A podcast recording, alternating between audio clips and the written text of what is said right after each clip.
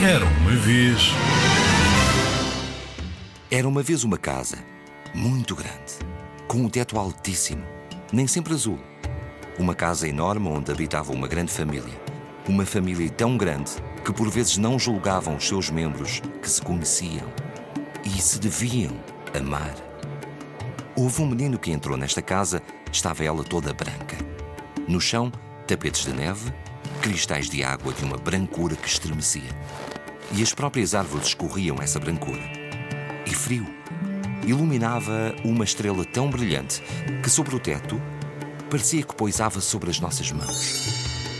Ora, um dia em que fazia anos em que esse menino entrara nessa casa, outro menino por ela andava com frio.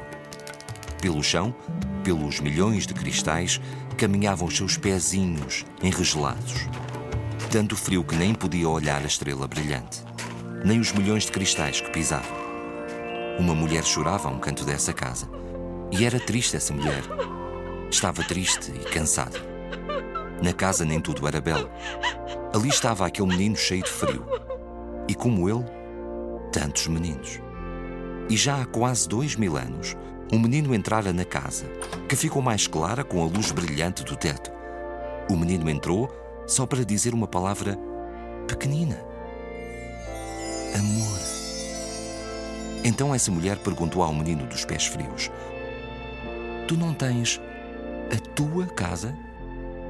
O menino olhou a mulher triste e ficou triste. Ambos estavam tristes e disse quase envergonhado que não. Tu não tens roupa, sapatos, um lume, pão. A cabeça tão linda do menino ia abanando sempre a dizer não. A mulher triste começou a ter vergonha. Então ela consentia que na sua casa, na casa de todos, de teto nem sempre azul, houvesse um menino sem roupa, sem lume e sem pão? Ela consentia uma coisa assim? E os outros também? Escorregaram-lhe pela face já enrugada duas lágrimas transparentes. De água. Água como a que tombava do teto, como a que se estendia nos mares.